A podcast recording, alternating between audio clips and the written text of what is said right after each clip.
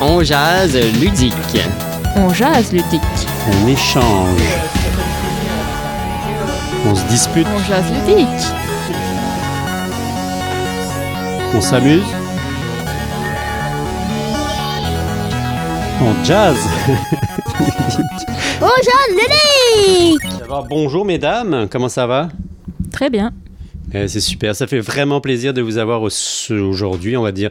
Pas comme Mitch euh, ce matin, parce que Mitch a l'habitude de dire quand elle introduit l'émission. Bon matin. Bon matin. Mais Tant qu'il y a du café, c'est le matin. Quand on passe à la bière, c'est l'après-midi. Alors aujourd'hui, ben, on, est, on est un après-midi. Bonjour à tous, à tous les auditeurs évidemment. euh, bienvenue à l'émission On Jazz Ludique, votre émission de d'expérience de jeu, d'expérience ludique. Aujourd'hui, on va se lancer dans un tout nouveau concept, une, euh, finalement un sujet qui, euh, qui va nous éloigner un petit peu des, des jeux de société, mais pas tant que ça, parce qu'on va voir qu'il y a énormément de petits liens qu'on va pouvoir faire.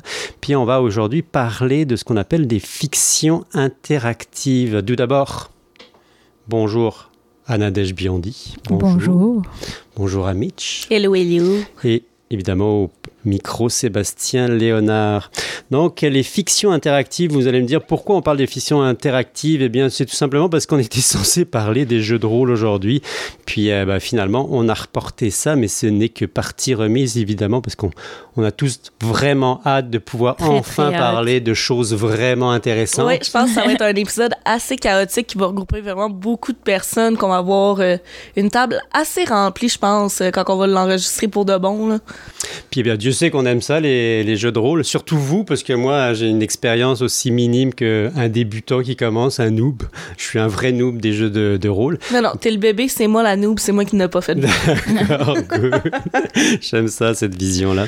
Donc, euh, les jeux de rôle, ce n'est que partie remise, mais vous allez voir qu'il y a un lien évident entre les fictions interactives et euh, les jeux de rôle.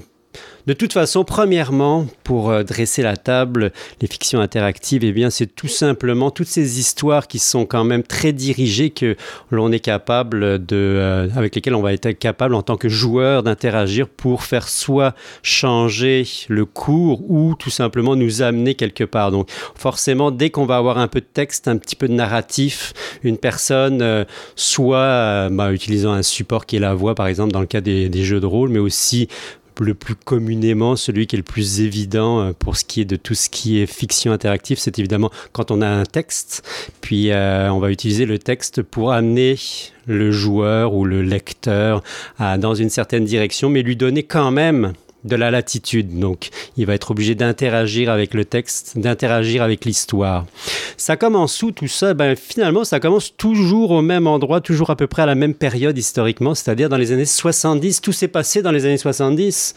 Gros, Hein? on peut dire que les années 70, c'est le gangbang de la ludicité. Là. Oui, exactement. Puis c'est pas des blagues parce qu'en fait, euh, si on regarde ça vraiment de manière euh, objective, dans les années 70, il y a énormément de mouvements, de micro-mouvements qui sont nés, qui étaient complètement, évidemment, à l'époque, euh, sous-jacents, qui étaient underground, qui étaient complètement cachés quelque part, mais qui, dans les années 80, ont explosé. Puis, bien évidemment, maintenant, on serait pas là si on n'aimait pas ça à ce point-là. Donc, on serait pas là pour vous en parler si ça n'avait pas eu autant de succès, puis que ça n'avait pas eu autant de plaisir. Donc, qu'est-ce qui s'est passé dans les années 70 Émergence des, des jeux de rôle, mais pas que, évidemment. On pense à tous les autres médiums qui, qui, ont, qui sont apparus. Puis, on parlera évidemment ici des de tout ce qui est la micro-informatique. Dieu sait, hein, il va falloir donc fermer les yeux un petit peu, se replonger dans, ce, dans ces moments, peut-être pas se replonger dans certaines pers- pour certaines personnes, mais en tout cas s'imaginer qu'on se retrouve euh, euh, propulsé dans les années 70, vous avez des grosses lunettes, euh, Des pantalons pattes d'éléphant. des pantalons pattes d'éléphant, vous êtes dans,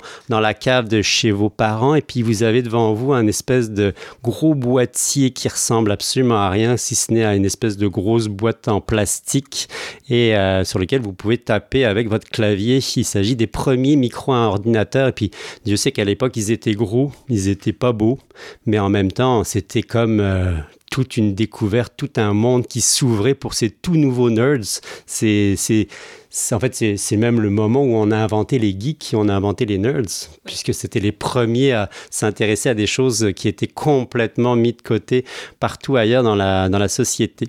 C'était probablement euh, ce qui était le plus propice à l'imagination, je pense. D'être face à un écran noir, euh, juste une ligne de commande Et le texte vraiment te fait plonger dans un univers comme un livre finalement, mais où tu as l'impression d'être le héros euh, de l'aventure juste en répondant par euh, oui ou non euh, ou gauche droite à ce que euh, te propose le le, Le moniteur. ouais le moniteur en tout cas je sais pas Puis, si c'était des logiciels il me semble En, fait, à l'époque, ouais, c'est ça, c'était des, des supports extraordinairement euh, vagues et des, des disquettes souples.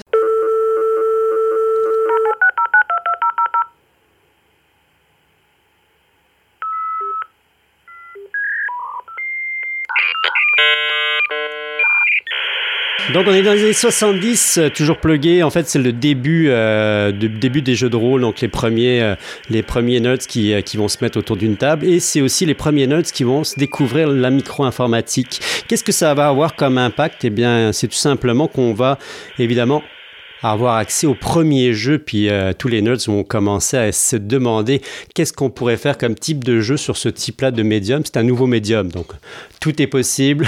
Évidemment, on se lance euh, en grand, mais on a des limitations. Ça dans le mauvais trou. On va attendre que tu fini. C'est beau. Ma respiration, euh, ma bouchée de salive va pas passer dans le bon trou. Donc c'est- un nouveau médium et puis euh, tout est possible et en même temps on a énormément de limitations, que ce soit en termes de place et puis en termes de calcul de, de machines. Donc on peut pas faire beaucoup de choses. On, a, on, va, on va être capable de construire des petits logiciels avec un, maximum de- d'espace mémoire et les premières aventures qui vont sortir de ces de ces de, ces, de ce thinking en tout cas de, de ces pensées là puis de ce travail de qu'est-ce qu'on pourrait faire avec ça Ce phénomène. ce phénomène-là, ce sont évidemment ce qu'on a appelé euh, à l'époque des, euh, des jeux textuels. Donc vraiment des jeux dans lesquels on a juste du texte avec un, un graphique extrêmement pauvre. On s'entend pour dire que c'était, euh, on avait peut-être une image pour euh, un texte et puis on avait des, avancées dans le texte en, soi. Donc on est vraiment au début début. Donc toute l'aventure se situe en termes de textuel où on propose des, des, un espace euh, imaginaire dans lequel on demande à la personne qui est de- derrière son ordinateur de taper un code très simple, genre une action. euh, donc on se retrouve dans une situation X et puis là, la personne qui, euh, qui joue va pouvoir euh, dire, bon, bah je je chante ou je parle ou je touche ou je regarde. Donc très très très peu de très très limité en termes de réaction et puis de, de connectivité puis d'interactivité. Mais en même temps, c'est les premiers jeux, donc automatiquement il y a quelque chose de très attirant et puis ce type-là de jeu va, va connaître un succès quasiment immédiat de la part de toute la communauté des gens qui à l'époque sont évidemment les premiers nerds. On est au début d'Internet. Internet s'appelle pas encore Internet. Internet s'appelle ARPANET.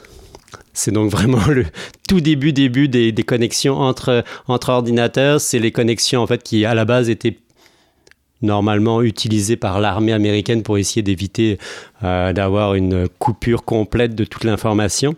Donc euh, premier jeu 1976 qui va faire vraiment parler de lui, il s'agit de Colossal Cave Adventure qui a été euh, écrit et édité par William Crowther. Et euh, évidemment le premier la première euh, mouture de ce jeu-là va être écrit en Fortran, qui est un langage qui est absolument un langage informatique qui est absolument pas intéressant à utiliser pour quand on veut utiliser du texte. Donc, il va très rapidement, évidemment, migrer vers d'autres formes de, va être transformé, puis migrer vers d'autres formes de langage, dont, dont le C, qui va permettre, en- entre autres, d'avoir une, une utilisation beaucoup plus large. C'est vraiment une forme qui va connaître beaucoup de succès. On va avoir d'autres jeux. euh, Je vais en citer quelques-uns ici. Il y avait Zorg qui va venir dans les années fin des années 70, début des années 80. Puis très rapidement, évidemment, il va y avoir des des formes allégées puis connexes qui vont se développer, mais qui vont pas être capables évidemment de concurrencer tout ce qui est le nouveau domaine des jeux vidéo qui a, commence à apparaître dans le début des années 80. Donc en fait, en même temps que tout ce qui est graphique se développe dans les jeux vidéo dans les débuts des années 80, évidemment, plus les jeux évoluent et plus les gens vont commencer à se désintéresser ou en tout cas à se retirer de tout ce qui était les premières épopées qu'ils avaient pu vivre en termes d'aventure ludique. Donc, euh, tout ce qui est jeu textuel va commencer à prendre le bord euh, aux, alentours du début et puis du milieu des années 80. Mais ça n'empêche pas qu'il y a une communauté qui se crée de plus en plus forte. 83, on a la formation des premiers outils dédiés. Entre autres, on parle de Inform, euh, Hugo, Adraft, Quest, qui sont en fait des, logiciels qui permettent de facilement créer ce type-là de, de scénarisation interactive.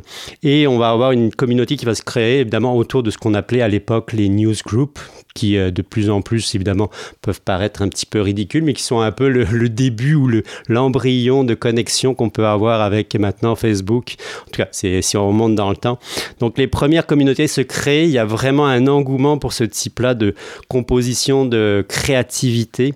Et on a les premières compétitions annuelles qui sont créées, qui sont les EF Camp, qui commencent en 1983 et qui vont euh, connaître par la suite, en fait, qui existent encore. Si vous allez sur Internet, là, je vous d'ailleurs, je vous, je vous invite à le faire. Ces, euh, ces compétitions-là existent encore. Vous pouvez encore avoir accès à la totalité de, de tout ce qui s'est fait dans ce domaine-là. Donc, c'est vraiment une compétition qui, euh, qui va évidemment au début euh, s'intéresser principalement à des micro-communautés, mais qui par la suite vont quand même euh, aller chercher des gens qui vont finir par avoir un certain renom en termes de, de création et puis même de développement.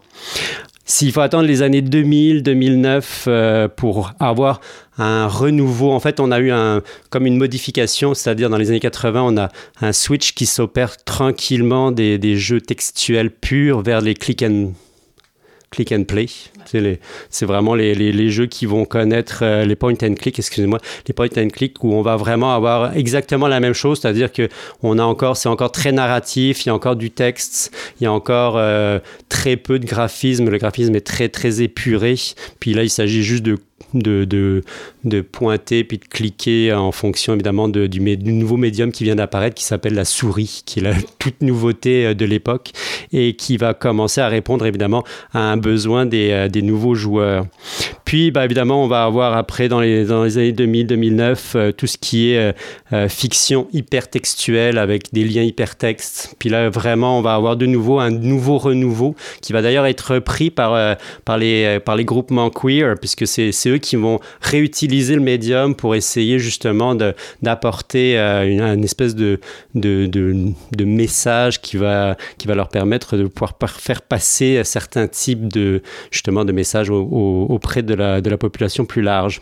Entre autres, on a Anna, Entropie, puis euh, Propantine qui vont euh, développer des, des, jeux spécifiques sur la scène de, en 2012, là, avec entre autres le jeu qui s'appelle Howling Dogs, qui est, qui est un espèce de de jeu où, où il faut euh, de manière très répétitive euh, euh, faire des tâches extrêmement classiques, se nourrir, laver, etc. Donc c'est très très très répétitif, sauf que la situation se dégrade de plus en plus. Puis ces, ces tâches qui paraissaient extrêmement simples au début et puis presque désagréables finissent par devenir extrêmement difficiles à réaliser puis demandent de plus en plus de temps.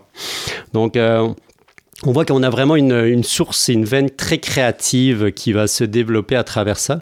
Puis euh, même à l'heure actuelle, maintenant, si on regarde bien les, tous les indie games dans, le domaine des jeux vidéo, on va retrouver encore cette volonté d'aller vers le textuel de plus en plus, c'est-à-dire épurer vraiment au maximum tout ce qui est graphique, à la limite revenir à des graphiques très très simples, presque, euh, je dirais avec on voit le, pixel apparaître et puis on va avoir vraiment un, graphisme simple et, plus une histoire qui va avoir un peu plus de corps, donc pour s'écarter en même temps des gros classiques et des gros jeux vidéo qu'on peut retrouver un peu partout. On va essayer de se démarquer de cette façon-là. Puis il y a vraiment un réel renouveau pour ce type-là de, de jeu. Bon, ça c'est pour tout ce qui est le domaine des jeux vidéo. Évidemment, c'est tout ce qui est, je dirais, fiction interactive s'arrête pas juste aux jeux vidéo parce qu'en fait, si on regarde de plus proche, ou en tout cas si on prend un peu de recul, on se rend compte que très rapidement, c'est un type, c'est un médium qui peut être utilisé à toutes les sources. Il suffit juste de, changer le type de, médium, justement, d'aller par exemple dans, le médium des, des livres, puis euh, on va avoir exactement le même équivalent, puis ça, je suis sûr à 100% que tout le monde connaît ça. Évidemment, dans le domaine des livres, tout le monde a une espèce de background, ou en tout cas à un moment donné, touché à ce type-là de, de livres. Il s'agit des, des, jeux livres, euh, aussi communément. C'est ça. Aussi communément appelés donc les, les, jeux dont vous êtes le héros. Et qui ont gardé, euh, qui ont gardé une thématique très proche justement des jeux de rôle des années 70 qui sont il n'y a pas euh, a pas eu euh, des, des, livres dont vous êtes le héros euh, très populaires on va dire d'histoire d'amour ou d'histoire de d'archéologie ou de choses comme ça c'est vraiment très typé les dragons l'aventure mmh, c'est exact. de, de quelqu'un qui un peu d'apprentissage, qui n'a pas beaucoup de compétences au début, mais par ses choix, les rencontres qu'il va faire, etc. Donc, euh, c'est drôle comment ça s'est resté vraiment dans le dans les thématiques classiques. Dans la thématique ouais, classique tout à fait. du jeu de rôle. Puis euh, J'avais une collection complète euh, qui est encore chez mes parents en ce moment, qui était les passeports, qui sont en fait je suis de la génération où c'est que ça a vraiment été extrêmement populaire comme livre. C'était des petits livres, je vous dirais, pour les entre 8 et 12 ans. C'était comme de la semi-horreur sans être de l'horreur, qui était vraiment interactive. Tu pouvais mourir dans ton livre puis pas pouvoir avoir la vraie fin du livre. pour, pour vrai, ça a été en fait mon enfance là-dedans. C'est ce qui m'avait donné euh, le plaisir de lire aussi. Parce que lire une histoire déjà préfaite, oui, c'est le fun. Oui, t'arrives à la fin. Il y en a qui vont se lire la fin avant de lire le développement. Mais avec des livres dont vous êtes le héros, la fin est toujours variable. Peu importe ce que tu fais, ton expérience va toujours être différente d'une fois à l'autre parce que tu feras pas nécessairement les mêmes choix. En effet. Puis euh, bon, on s'entend pour dire que c'est pas forcément le côté littéraire qui est recherché dans un livre dont vous êtes le héros. On, on s'attend pas à avoir de la grande littérature avec, euh, euh, disons, une lecture particulièrement agréable à ce niveau-là. Mais Veux, veux pas, c'est un mouvement qui, qui date maintenant, hein, qui, est, qui est exactement euh, dans la même période que le, tout le début des, des jeux de rôle, aussi des jeux textuels, puisqu'on remonte dans les années 70 encore pour les premiers livres-jeux. Puis évidemment, ça, on s'entend pour dire que les premiers très populaires vont apparaître plutôt au début des années 80, 82. Et le plus populaire, le premier qui a vraiment lancé la, gamme des, jeux dont, dont, vous êtes le héros, des livres, excusez-moi, dont vous êtes le héros, c'est euh, Le Sorcier de la Montagne de Feu, qui a été euh, le plus populaire et puis qui a lancé finalement le bal. Moi, personnellement, je me souviens très très bien d'avoir joué à un autre qui a connu beaucoup de succès aussi, qui s'appelait Le Manoir de l'Enfer, que je vous conseille réellement de lire, qui est un espèce de vrai labyrinthe où euh, j'ai jamais trouvé la fin, j'ai jamais réussi même à trouver. Parce qu'en fait, dans les, dans les jeux, dans les livres dont vous êtes le héros, le, le truc c'est que si tu n'arrives pas, bah, tu reviens à l'envers. Puis eh ben, j'ai jamais réussi, même en remontant à l'envers, j'ai jamais retrouvé le, le, chemin qui me permettrait de pouvoir résoudre l'énigme que correspond à qui correspondait ce, ce livre-là. Donc il y a vraiment tout un engouement, puis il y a vraiment tout un imaginaire aussi qui revient avec ça. Même si, bon, maintenant, c'est devenu peut-être un petit peu moins populaire, encore qu'on a des rééditions de, de ce type-là de jeux qui se font, de, de, livres qui se font. Il y a même des rééditions de euh, titres très populaires en jeux de société.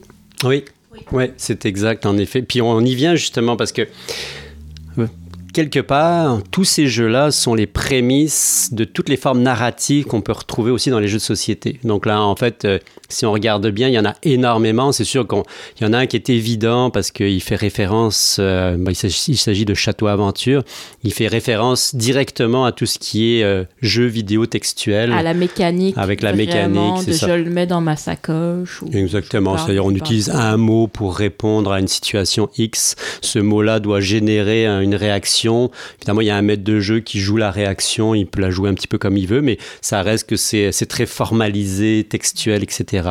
Mais quelque part, la version narrative et puis l'utilisation du narratif, on va le retrouver ben, dans tout ce qui est escape game, les escape games qu'on retrouve maintenant de manière presque euh, quasi omniprésente dans tous les jeux de société. On s'entend pour dire que si on regarde, euh, si on regarde un étal de ludothèque, ben, on va retrouver facilement, je dirais, un Au moins bon... un. Au moins. Oh, minimum. Je- je- et puis on en a énormément, que ce soit les, euh, les escape games classiques comme les Unlock, là, mais euh, toute la, toutes les variantes autour des, euh, des jeux, euh, le suspect qui est, qui est sorti il n'y a pas très longtemps, qui est extrêmement... Euh, 50 Cubes, C'est ça. Très bien ça. Undo aussi, les Undo, qui... euh, Il y a dans la, dans la série des Exits, ils ont sorti des jeux justement moins escape. Il n'y a pas de temps euh, limité. Euh, un peu plus aventure, dans le sens où tu vas avoir des chapitres. Vraiment. euh, Puis ça se joue vraiment comme une escape game, mais ils sont allés un petit peu plus sur des thématiques justement proches des livres dont vous êtes le héros, en, en enlevant le, le côté chronomètre, en enlevant le côté un peu euh, de s'échapper de quelque, de quelque part. Mais on voit que c'est vraiment très proche entre l'escape euh, le jeu aventure. Parce que l'idée générale de tout ça, c'est de vous faire vivre une aventure. Puis en fait, c'est- extrêmement prometteur hein, pour n'importe quel jeu. Là. Quand je, regarde la sortie récente de Oltré, par exemple, qui est exactement euh, le créneau qu'ils ont choisi, c'est-à-dire dire au, au, au joueur qui regarde, qui, qui a aucune idée de c'est quoi le jeu, de lui dire si tu prends ce jeu-là, tu vas pouvoir vivre une aventure, tu vas vraiment t'immerger à l'intérieur de quelque chose qui est qui est pas si narratif que ça, mais qui est quand même une vraie aventure dans laquelle tu vas pouvoir explorer quasiment de manière illimitée un, un- un ensemble de possibilités, puis tout en restant dans une trame narrative X. Donc il y a vraiment ce côté-là qui est très fort et puis qui réapparaît de manière aussi de manière intensive. Moi je pense aussi à Robin des Bois qui vient de sortir, qui est exactement la même chose, un autre jeu de société dans lequel on va retrouver un vrai livre. Il y a un vrai, vrai livre, un livre relié à l'ancienne, dans lequel on, finalement on se replonge. là. Et euh, évidemment, je ne peux pas passer sous silence ma passion pour, Ryan Locat, qui lui aussi utilise beaucoup le narratif euh, euh, dans, dans, son approche, même si bon, il a un côté non liché, ou en tout cas un côté où euh, l'ergonomie n'est pas forcément la recherche ultime de ces jeux-là, puis euh, reste encore le, côté penchu qui, qui reste à travailler dans les, dans les Ryan Lo- Locat. Mais évidemment, il y a toujours ce côté narratif qui revient, puis qui revient toujours en, en force depuis quelques années. Évidemment, avec aussi le renouveau des, des jeux de rôle, parce que les jeux de rôle sont à l'heure actuelle très in, très euh, c'est cool d'être un rôliste finalement. Moi, tant mieux. Je- en fait, il y a une époque où les rôlistes étaient carrément mis au bas de la société puis considérés. Moi, je me souviens. Est-ce que vous aviez déjà vu le vidéo de euh, la bataille de Faramir?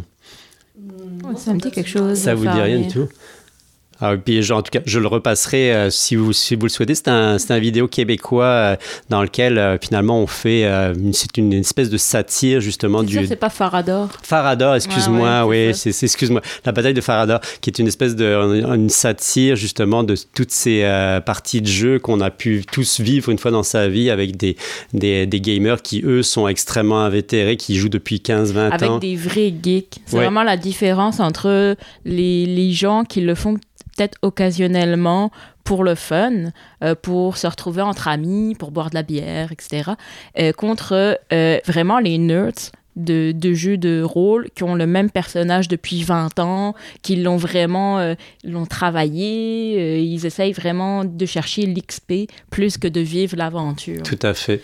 Mais au niveau des jeux de rôle euh, également, il n'y a pas juste ceux qu'on fait en présence avec d'autres gens, il y a ceux qu'on fait aussi sur Internet. Euh, je, suis la je suis la graphiste de, en fait, trois sites euh, de roleplay qui sont, en fait, de l'écriture.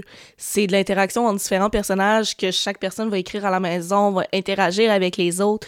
Euh, notre plus populaire est dans l'univers de Harry Potter, puis ça marche depuis des années. Ça doit faire au-dessus de 15 ans qu'on a ce forum-là. Puis nos personnages, on y est tous attachés, on a tout un petit lien particulier avec chacun d'entre eux. Ils ont chacun une partie de notre personnalité, puis ils ont toutes des personnalités très indépendantes les unes des autres. Euh, Est-ce que est-ce qu'il y a une évolution du personnage Ah oui, Oui, ok, oui. d'accord. Il y a beaucoup c'est d'évolutions, mais c'est aussi une trace de tout. Tout reste écrit. Le premier texte que tu as écrit avec ce personnage-là reste présent, même si ça fait 10 ans. Ah, c'est vraiment intéressant. Puis moi, je, me souviens aussi avoir vécu des, euh, expériences en différé, c'est-à-dire que personne se connaissait, il n'y avait absolument aucun visuel, il n'y a aucune, euh, aucune même euh, représentation quelconque. Puis il y avait un maître de jeu X qui nous envoyait un, texte via l'époque, évidemment, nos courriers L. Puis on recevait finalement une trame générale sur lequel on devait interagir, puis dire c'est quoi nos actions pour presque une semaine et puis on recevait un nouveau texte une semaine plus tard qui faisait comme euh, le, la totalité de, de qui, qui, représentait un, résumé. un, résumé. de tout ce qui s'était passé puis on devait de nouveau réagir en fait on peut on peut vivre des expériences oui. uniquement euh, textuelles et puis avec absolument quasiment aucun support que ce soit une figurine ou que ce oui. soit même un, plan, on peut, on peut vivre en effet des, des expériences ultimes, euh, genre en se racontant des histoires. Puis je pense que c'est la base même de, de ce qu'on pourrait appeler des aventures narratives. C'est vraiment ça, c'est de s'amuser à se raconter des histoires et puis à essayer d'interagir les uns envers les autres euh, pour essayer d'aller le plus loin possible dans, dans, dans ce type-là d'aventure et d'interaction. Donc les jeux de rôle, bah, c'est sûr qu'on on y reviendra plus tard. Pourquoi je, faisais le lien entre les jeux textuels, puis euh, en tout cas tout ce qui est fiction interactive et les jeux de rôle en particulier, c'est tout simplement parce que j'ai une, fixation en ce moment sur les, euh, les intelligences artificielles. Moi, je, je, suis, je tripe sur l'idée justement qu'on puisse utiliser une intelligence artificielle pour aller plus loin dans notre expérience ludique personnelle. C'est sûr qu'on on se demande un petit peu où est-ce qu'on peut s'en aller. Il faut juste penser avec intelligence artificielle le jeu Akinator. Je sais pas si ça vous rappelle quelque chose. C'est un génie sur Internet. Tu penses à une célébrité ou à n'importe qui, puis tu réponds à des questions ensuite qu'il te pose pour essayer de deviner à qui tu penses. Ah, ok, oui, oui. Euh, les, pro les, les, les, les, les processeurs euh, Amazon Echo Dot Alexa, je le dirai pas trop fort parce que je veux pas que le mien parte en ce moment, sont munis de ça, puis tu peux avoir autre, tu te fais poser la question, puis tu réponds par oui, non, je sais pas, peut-être. Puis c'est fou de voir à quel point, euh, par moment, on pourrait se sentir espionné quand ça réussit à trouver quelque chose qui est complètement hors du commun, pas très connu non plus, là. Non, c'est sûr. Puis un peu, c'est un peu ça le but, hein, c'est euh, de faire évoluer évidemment ces intelligences artificielles qui sont pas vraiment des intelligences artificielles. On aime ça les appeler intelligences artificielles, mais bon, ça reste Donc, des algorithmes. Les appeler euh, intelligence euh, calculée. Oui, ou algorithme. En fait, c'est juste des, des, lignes de code euh, qui permettent en effet de, de faire des, euh, des, des, des, processus euh, récurrents, puis avec évidemment une trace, et puis qui, qui permettent d'évoluer. En tout cas, il y a une, une forme d'évolution à travers tout ça. Donc, c'est sûr que de plus en plus, les, euh, les, algorithmes deviennent de, de, plus en plus performants, de plus en plus rapides, sont capables aussi d'aller un petit peu plus loin dans, dans, la façon dont ils vont gérer certaines étapes et puis euh, euh, s'améliorer, s'auto-améliorer quelque part. Et bah, évidemment, les jeux les jeux de société en particulier sont une porte d'entrée extraordinaire pour euh, leur permettre de euh, s'entraîner. Hein? Oui. C'est vraiment, en fait, parce que c'est souvent des règles extrêmement simples, donc un cadre très connu dans lequel ils vont pouvoir évoluer et puis essayer d'optimiser de manière, euh, de manière évidemment calculée euh, leur, leur, leur, game. Puis bah, très récemment, on a vu beaucoup, beaucoup d'expansions là-dedans puis on, a vu aussi l'utilisation de ces, euh, de ces algorithmes-là pour essayer de d'aller plus loin, puis Dieu sait qu'ils sont allés trop loin quelque part, puisqu'ils ont battu quasiment tous les grands maîtres, que ce soit les échecs Lego, euh, le Go, que ce soit les, les shogi, les, les, les, échecs japonaises. Tous les, tous les jeux abstraits ont été facilement vaincus par, les, euh, par, les, par ces algorithmes-là. Et finalement, la prochaine étape pour ces algorithmes-là, c'est d'aller dans des jeux qui sont peut-être un petit peu moins abstraits, donc un peu moins du calcul pur, mais justement aller vers quelque chose qui est euh, plus du domaine euh, qui finalement nous, touche nous personnellement parce que c'est du domaine créatif puis c'est quelque chose dans lequel on se sent très à l'aise en tant qu'humain parce que c'est quelque chose qui nous touche et puis qui nous définit. Et euh, ils se sont essayés justement à utiliser ces algorithmes là pour faire des plateformes sur lesquelles on pouvait jouer à des jeux de rôle. Ça a donné AI Dungeon 2 euh, c'est sorti en 2019 en décembre 2019 euh, ça a été développé par une petite gang d'universitaires de l'Utah qui se sont amusés en fait à utiliser un premier un premier algorithme qui n'était pas très puissant mais était quand même assez puissant pour faire du, du de la conversion textuelle puis euh, le, groupe s'est appelé Latitude. Puis donc, en fait, ça a connu un gros buzz dès la sortie. Puis ça a vraiment. À quoi ça ressemble? C'est vraiment super basique. C'est, c'est vraiment basé sur exactement le même type de jeu textuel des années 80. C'est-à-dire, on a une ligne. Un début, en fait, l'IA vous propose un personnage, on vous propose un cadre dans lequel on va se placer, que ce soit science-fiction, fantasy, etc. Puis à partir de là, une première, il y a un premier jet qui est lancé par euh, l'intelligence artificielle, puis c'est tout simplement la réponse du joueur qui va lui faire rebondir et lui faire donc euh, aller dans une certaine direction.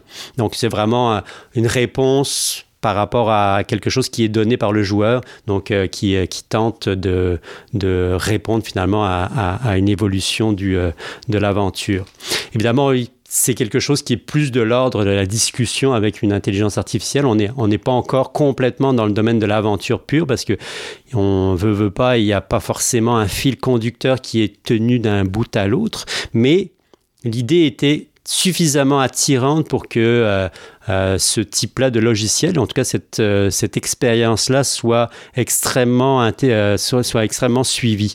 À tel point qu'évidemment, ça a donné lieu à un développement, en, en, tout cas, les, le, le, le, les développeurs Latitude a eu accès à un plus gros, euh, à un plus gros algorithme qui s'appelle OpenAI, puis euh, qui lui a permis d'aller beaucoup plus loin dans cette approche-là. Qu'est-ce que ça a eu comme euh, impact? D'après vous, qu'est-ce que les utilisateurs en ont fait? En fait, ça paraît presque très humain ce qui s'est passé avec. Ça a un peu, un peu dérapé, je vous avouerai là, mais d'après vous, qu'est-ce qui s'est passé? Aucune une idée. Une implosion de phénomènes X, Y, Z menant à un événement ABC. J'adore ça. non. j'ai juste une petite bulle à mon cerveau en même temps. On parlait d'aventure, euh, de choix. Euh, je sais que Netflix a fait dernièrement des séries où tu peux Ouais. faire des choix Mmh. en plein milieu que tu es en train d'écouter qui vont venir euh, Ah, wow. interagir. Euh, Même Tinder a sorti euh, dans le temps de l'Halloween euh, des choix interactifs avec Oui, une c'est histoire ça. X euh, qui faisait en sorte ensuite de ça qu'on te montrait des gens qui avaient fait les mêmes choix que toi. Fait que tu vois à quel point t'es pas le seul fucké au monde. Mais aussi, avec les aventures, il y a des jeux vidéo justement euh, que avec euh, tout le multiplayer game. Euh, je pense euh, entre autres euh, au jeu Vendredi 13 euh, qui est sorti il y a quelques années déjà que t'as toujours un joueur qui incarne le tueur, les autres tentent de survivre en faisant des choix X au courant de la partie, ils se promènent, prennent une arme, essayent de se battre contre le tueur ou non, menant souvent à une mort terrible et viscérale. tu peux aussi te suicider en te garochant du deuxième étage par une fenêtre si tu veux enlever des points au tueur également. Euh, C'est un de mes jeux préférés en fait. Euh, C'est un des rares jeux aussi que j'ai plus de 200 heures de jeu. Mais tout la, le phénomène d'interagir avec d'autres personnes également dans un univers qui est créé, qui est commandé, qui a des variables également parce qu'avec la pluie, ton bruit de pas est augmenté parce que t'as le, le son de ton pas sur l'eau. Euh, si t'es accroupi, tu fais moins de bruit, etc. Tout ce genre Ouais, de tout à fait. variables-là. Mais euh, le suspense est insoutenable. Mais oui, j'imagine, j'imagine. Attention. Donc, euh, en fait, il s'est passé quelque chose qui est très humain. En fait, euh, dès que tu donnes un outil à des, à des La COVID est geeks, finie, puis les gens se sont réunis. ça, va, fantastique. non, non, en fait, en fait, c'est bien pire que ça. En fait, les, les AI ont été utilisés de manière euh, presque, euh, je dirais, unique à des fins, à façon des fins de fantasy porno. Ouais, Exactement. Ah, ben Puis- oui, les lunettes de réalité virtuelle. Puis, oui. euh, non, non, c'est, ça a été finalement le- la, quasiment la, la seule et unique utilisation où, euh, qui, qui a été faite de cette, de cette intelligence artificielle-là et puis de ce logiciel-là. Donc, en, Mais ça me fait penser à une autre utilisation d'intelligence artificielle. Il y a euh, euh, au, Japon, ils avaient créé des, hum, des compagnons. euh, de, qui étaient des intelligences artificielles euh, pour justement briser la solitude, pour briser des fois euh, des, des gens qui avaient comme des problèmes psychologiques ou de la dépression, des choses comme ça. C'est euh, très rapidement arrivé à euh, devenir des petites amies ou Oui. de flirter avec son intelligence artificielle ou de lui acheter euh, des bijoux, des, des petites robes, des choses comme ça, euh, très, très, très rapidement. Ouais, ça m'étonne pas. Est-ce que toi, toi qui es cinématographe, bah, qui est cinéphile, Oui. tu te souviens du film qui est sorti il n'y a pas si longtemps que ça, Avec qui s'appelait euh, Joachim Phoenix. Ouais, qui s'appelait Her, si je me souviens bien. Je l'ai pas vu encore. Eh mon Dieu, en fait, c'est exactement ça l'idée. C'était du, en fait, c'est la, Mais la- la vision. ma Si, dépression, je vais m'en tenir au bon classique félin euh, qui m'accompagne dans ma vie de tous les jours, même aux toilettes. Là. Ça, c'est... Si Scarlett. Johansson avait été justement représentée puis qu'il avait pu l'habiller et des choses comme ça, ouais, ça aurait été proche. là. Ouais, en effet. Mais en parlant d'intelligence artificielle, euh, au niveau cinéma, t'as le film Lucy avec euh, Scarlett Johansson, Mm. il y a quelques années également, qui peut s'en rapprocher. Une femme à qui on a injecté dans le cerveau euh, des centaines de millions de connaissances, euh, qui peut se modifier, qui peut modifier son apparence corporelle euh, selon ses bons vouloirs en développant ses cellules d'une façon euh, décidée euh, aussi. Tout à fait. En fait, c'est tellement humain que euh, malheureusement, ça a eu comme conséquence évidemment beaucoup de dérapages parce que, bon, c'est sûr que tant que ça reste drôle, euh, c'est pas si grave que ça. On peut avoir plein de fantaisies sexuelles.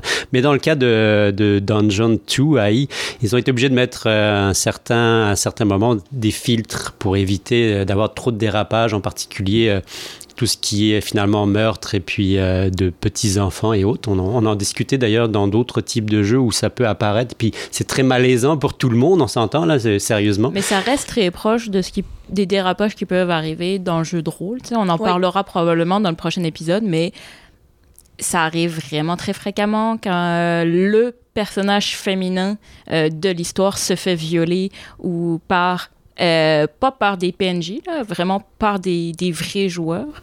Ah, c'est vrai? oui. Ah, j'ai hâte d'entendre ça. Et quand- quand- ça devient vraiment gênant quand le maître de jeu euh, pense que s- il faut euh, raconter l'histoire là, pour vraiment mettre l'ambiance. souvent, ça met une désambiance. Eh mon Dieu, grand moment de solitude Mais euh, pour tout le monde. c'est vraiment, je pense, je pense probablement que, je sais pas, je dis au pif, mais 90% des joueuses de jeux de rôle ont déjà un mauvais souvenir d'une scène Eh euh, de sexe consenti ou non dans une partie de jeu de rôle. Mais à quand le MeToo, mes versions MeToo, jeux de rôle? Ou grandeur nature aussi, parce qu'avec le jeu de rôle, euh, t'as tout le phénomène de grandeur nature qui vient avec ça, qui sera pour euh, l'épisode prochain, justement, avec les jeux de rôle. Je crois qu'il risque d'avoir des liens avec ça. Et si le problème de l'intelligence artificielle, c'est que ça se reposait trop sur les humains, justement. Ouais, ça, refait exactement les mêmes problèmes Ben, en fait, qu'on a déjà. c'est toute la problématique de l'Internet euh, qui date depuis des années que le filtre de, on pourrait dire, euh, les filtres sensibles, l'autocensure qu'on a en personne n'existe plus du tout avec l'intelligence artificielle. Les gens sur Internet se permettent beaucoup plus de choses qu'ils se permettraient dans la vraie vie. Et c'est toute cette désensibilisation en raison de ce phénomène-là qui arrive puis qui vient se retranscrire dans la vie de tous les jours. Mhm. Mon Dieu, mais ça doit tellement être malaisant. Parce qu'en fait, euh, ma réflexion était vraiment complètement diverse. Parce que je j'ai pas tant d'expérience que ça en jeu de rôle. Et puis surtout, si j'avais euh, si j'avais eu l'horreur de vivre une situation comme tu me décris là, j'aurais été tellement mal. Mais bon, je me disais qu'il y avait sûrement la place. Puis je sais pas si ça existe déjà, mais il y avait sûrement de la place pour des jeux de rôle, justement, qui ont une thématique spécifiquement sexuelle ou Euh, pornographique. Ça doit sûrement exister. Moi, j'en- que j'en connais pas, mais j'imagine qu'il doit y avoir de la place. Mais en même temps, je me disais, qu'est-ce que ça doit être malaisant si c'est un, je sais pas, un gros Ouais. bonhomme euh, En pas fait, très attrayant qui commence à faire maître de jeu de ce type-là. de- en fait Ok. je crois que ce sont des plateformes, euh, je pense entre autres euh, à IMVU, puis Feu Balla Blalen, qui donnait vraiment la chance à des gens, euh, souvent des pédophiles ou des prédateurs sexuels, de venir euh, discuter avec soit des enfants ou des jeunes femmes qui sont assez... s- Excusez, on va tasser le chat parce que là, il m'énerve. Euh, souvent des gens qui sont assez euh, naïfs, qui sont influençables. Puis tous ces phénomènes-là, ça permet aussi à ces gens-là de trouver des proies plus faciles à cause de ça. Mais c'est. Peut-être sur le dark web, on trouverait quelque chose qui est vraiment spécifiquement que pour ça. Mais dans le web clean, je crois qu'en fait, c'est des personnes qui sont mal intentionnées puis qui essayent surtout d'exprimer leur frustration parce que, comme je disais tout à l'heure, il n'y a pas de fil sur Internet. Les gens s'en permettent beaucoup plus que dans la vie de tous les jours. Mais si on regarde euh, l'utilisation aujourd'hui euh, la plus populaire de, hum, des, des aventures textuelles, genre, ouais. euh, c'est euh, pas mal un public euh, féminin adolescent.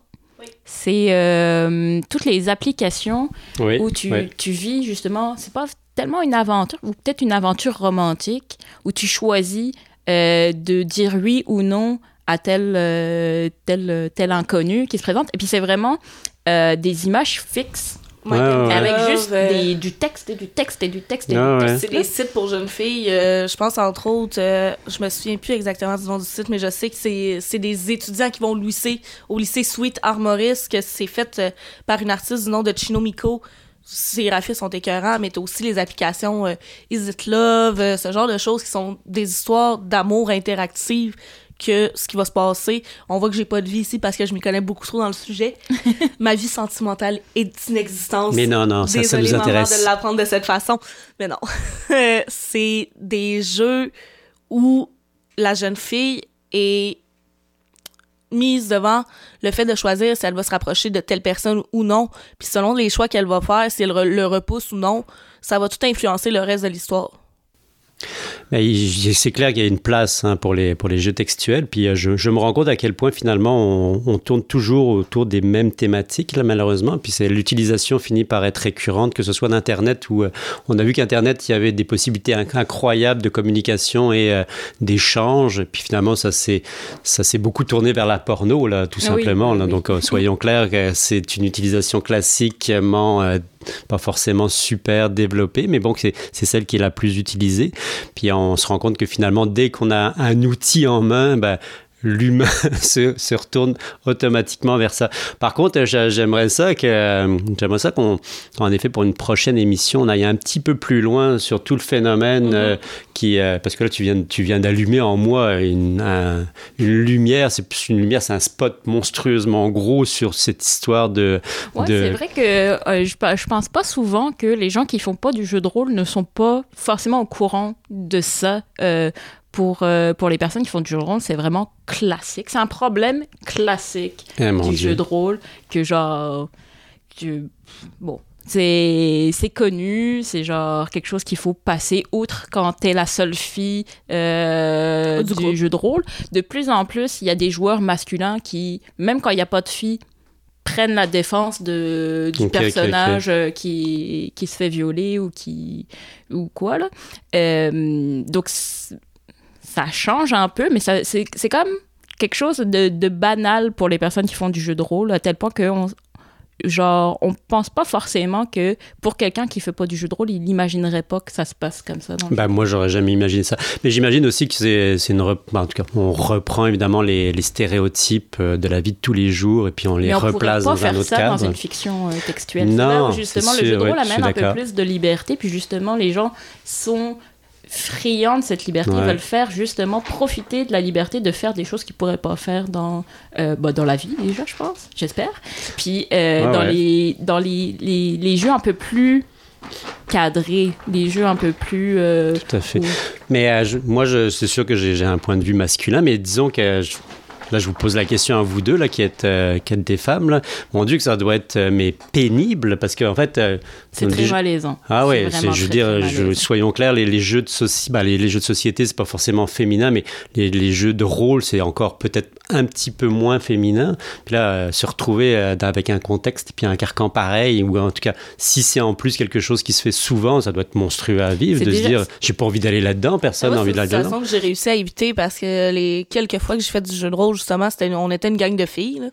C'est pas des choses qui est arrivées parce qu'on s'entend que nous, on était plus focusés sur on veut résoudre l'aventure, on veut arriver au bout de l'aventure, euh, on veut tuer les zombies qui nous attaquent, ce genre d'affaires-là.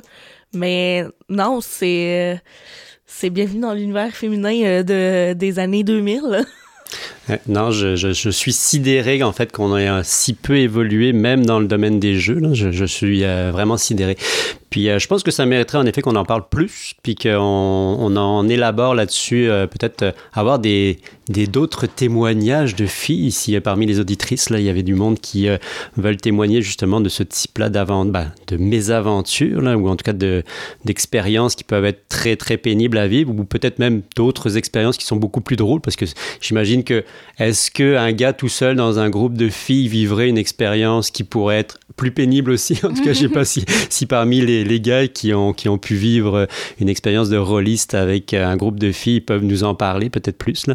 En tout cas, j'espère aussi qu'il y a, d'autres expériences qui, qui, qui, pourraient émerger, qui montreraient qu'il y a une, une, évolution, que ce soit dans la mentalité de tous les jours de monsieur et madame tout le monde, mais aussi des rôlistes. Je suis sûr qu'il y a, comme tu l'as dit tout à l'heure, il y a sûrement du monde qui euh, commence à penser différemment et puis qui ont fait évoluer, euh, évoluer les histoires dans un, dans un contexte qui euh, permet justement de s'écarter de ce type-là de travers. Il y a aussi une grosse responsabilité du maître de jeu. Ouais. Genre, vraiment plus qu'on qu'on le pense. Là. Et puis, il y, a des, il y a souvent des, des jeux de rôle qui sont un peu plus propices à des, des dérapages de, de maltraitance ou en, en, général. Euh, je pense à Vampire euh, Masquerade ou Loup-garou, qui sont un petit peu plus euh, euh, comment dire, un peu plus réaliste, dans le sens où c'est pas réaliste, là, on joue un loup-garou ou un vampire, mais dans le monde réel. Ouais, euh, dans le monde réel, avec toutes les, tout ce qui se passe de, de, bien et de, de, mal dans le monde réel. Par exemple, dans les années 90, il y avait des scénarios de vampires qui traitaient du sida. Ouais, ouais. C'était comme un mmh. peu... ça pouvait amener des joueurs à vouloir infecter euh, la maladie à d'autres joueurs ou quoi. Il y avait vraiment euh, un gros, euh, une grosse part du, du maître de jeu là-dedans, de, de dire oui, non, à quel, à quel moment on met vraiment des, des, des barrières. limites, ouais, non, tout à ça fait. Peut, ça peut ne pas être des, des limites hors jeu, là. Ça peut être, il peut mettre des limites dans le jeu euh, ben, il y a quelque chose de grave qui arrive au personnage puis il meurt. Oh oui, tout à fait. Oh oui, ça, ça peut Donc, être une belle ça fin. Peut, euh, ça peut être... Euh, c'est très, très libre aussi pour le maître de jeu, puis c'est c'est une grosse responsabilité aussi. Puis toi, Mitch, tu m'as tout à l'heure, tu m'as aussi allumé une autre question. Je t'avoue que tu l'as comme évoqué très rapidement. Puis j'aimerais ça, si tu peux aller plus loin ou si les auditeurs peuvent aller plus loin pour, pour nous éclairer aussi là-dessus. Parce qu'en effet, tu as tout à fait raison de dire que euh, un, des, euh, un des jeux classiques pour passer du, du, domaine de la table au domaine plus réel, c'est d'aller dans les grandeurs nature. Là. Ouais. Puis euh, ben, dans le grandeur nature, on joue son personnage. Donc, euh, si on se fait violer euh, dans son personnage, est-ce que on se dire qu'on se fait vraiment violer? Hey, Est-ce que- je- est-ce qu'il y a des On se, fait, histoires? on se fait pas vraiment blesser quand on se fait blesser. Non, c'est vrai, tu as raison. en tout cas, moi, j'ai- j'aimerais savoir si. grandeur nature, surprenamment, c'est juste un domaine que je connais beaucoup en raison de mon entourage qui est fan de ce genre d'événements. Euh, je Y a-t-il plus de à La respect? prochaine fois, ben, je, je pense que oui, parce que justement, t'es face à face avec la personne euh, et que ben, les armes de ce genre d'événement, c'est des armes qui sont faites en mousse pour éviter de blesser la personne. C'est juste pour euh, le look, veux, veux pas. Puis c'est encore le filtre de la vie qui fait son travail. Non, c'est sûr, je suis d'accord avec toi. Mais je vais faire une petite recherche, je vais m'informer avec mes amis. Eh, j'aimerais ça, j'aimerais ça, j'aimerais ça beaucoup, beaucoup, parce qu'en effet, c'est. euh, Mais c'est sûr que ça a déjà dû arriver. Mais les grandeurs nature, il y a beaucoup plus de hors-jeu. euh, parce que justement, tu passes comme euh, une semaine euh, avec, euh, avec des- d'autres êtres humains. là. Donc, il y a énormément de moments où on n'est pas dans son personnage, où on est juste euh, Julien et Anne euh, qui se parlent de leur vraie vie. Euh, et je pense que c'est un peu, c'est vraiment différent dans le sens où euh, les, les, les joueurs vont pas juste voir ton personnage. Ils vont pas voir ton personnage imaginaire, là. Ils vont voir aussi la joueuse ou le joueur qui joue ce personnage. Donc, je pense, que c'est... Ben, moi, ça m'est jamais arrivé, là, de voir un personnage qui, qui, un personnage féminin qui est vraiment maltraité dans un GN. Mais j'ai fait peu de GN médiévaux aussi. J'ai fait des GN un peu plus euh, euh, science-fiction. En tout cas, on lance un, un, appel à tous. Si vous avez des expériences là-dessus ou si vous avez des commentaires à nous faire là-dessus, n'hésitez vraiment pas. On est toujours là pour vous répondre. Oh oui, puis même si vous avez envie d'échanger là-dessus puis nous donner des témoignages, là, on, évidemment, on les passerait en ondes sans aucun problème. Avec consentement, bien entendu. oui, c'est bien important. on n'en a pas parlé, mais je, je, vais rapidement en parler aussi. Moi, je, je sais que parmi les, euh, ce qui est qui s'écarte un peu du textuel et puis euh, de, la fiction euh, interactive, mais qui est quand même très très proche, c'est les ARG, les Alternative Reality Game, où euh, finalement on a utilisé plein de médiums différents, que ce soit des codes sources, que ce soit des téléphones, que ce soit la vraie vie, parce qu'il y a une partie qui est transférée dans la vraie vie. Puis évidemment, on va avoir une, histoire en, filigrane qui est pas forcément très développée, mais une vraie histoire qui va, va avoir un impact direct sur chacun des joueurs Évidemment, c'est tout le monde ensemble ou tout le monde les uns contre les autres, mais l'idée est encore représentée dans, le même type de fiction interactive, même si on n'est euh, pas vraiment avec un maître de jeu, encore que le maître de jeu, ça peut être tout simplement l'organisme qui organise euh, ce type-là d'événements. Donc, vraiment, euh, je dirais que dans les fictions interactives, c'est quasiment un énorme pan de tout ce qui est jeu moderne hein, qu'on retrouve. Puis, euh, en effet, tu l'as, tout à fait dit, il y a énormément aussi d'utilisation à travers les, euh, les, euh, les smartphones, les, appareils intelligents qui sonnent en ce moment même pour nous dire que c'est la fin c'est ça? Non, on a encore un peu. on a encore un peu de temps, tant mieux. Euh, donc, en effet, de plus en plus, on a cette interpénétration de toutes, euh, de, des médiums qui peuvent venir interagir avec nous, puis qui peuvent aller nous, nous, faire vivre d'autres expériences, mais toujours dans un contexte qui est très narratif, textuel souvent, et qui nous permet de vivre des expériences intéressantes et comme des histoires. Est-ce qu'on lit moins réellement? Parce qu'en fait, euh, je, je pense a... pas. Je pense que justement, avec le smartphone, on lit de plus en plus, vraiment euh, beaucoup plus. Euh, mm. Peut-être que ça va changer. Peut-être que bientôt, on entendra les, les, textos plutôt qu'on les lira. Peut-être qu'on écoutera euh, les articles plutôt que de les lire. Ouais, ouais. Mais euh, pour le moment, on n'a jamais autant lu. Moi, je suis d'accord avec toi. Moi, en tant qu'étudiante, j'ai jamais autant lu de livres euh, autres que des livres que je lisais pour le plaisir. En fait, j'ai plus le temps de lire tout court pour le plaisir en raison des études que je suis tout le temps dans mes livres d'école, mes notes de cours également. Mais on est dans une ère où on peut autant se fier à l'auditif qu'au visuel, je crois. Parce qu'avec toutes les avancées qu'on a, c'est super simple. Tu reçois un PDF, tu fais juste le partir en lecteur immersif, puis tu te le fais lire au lieu de le lire toi-même. Oui, tu gagnes du temps. C'est toujours une recherche, en fait, pour gagner plus mmh. de mmh. temps. C'est sûr, c'est sûr. C'est ça. Je pense, je pense que bientôt, on aura on écoutera plus qu'on lira, mais pour l'instant, ben, c'est vraiment euh, la lecture qui a explosé. en voiture, tu reçois un texto, tu as une voiture assez récente, tu peux juste appuyer sur un bouton, puis et voilà, ton texto se fait lire pour toi. Ensuite de ça, avec la commande Avec une voix très féminine. Euh, tu peux répondre à ton message. C'est rendu, en fait, tout pour sauver du temps. C'est aussi la personnalisation. Oui. Euh, qui, est, qui est importante aussi. Puis tu parlais tout à l'heure d'Alexa. Oui. Alexa, qui, est, qui elle est extrêmement personnalisée, là, parce qu'elle a une voix sympathique, elle te connaît bien aussi. Oui.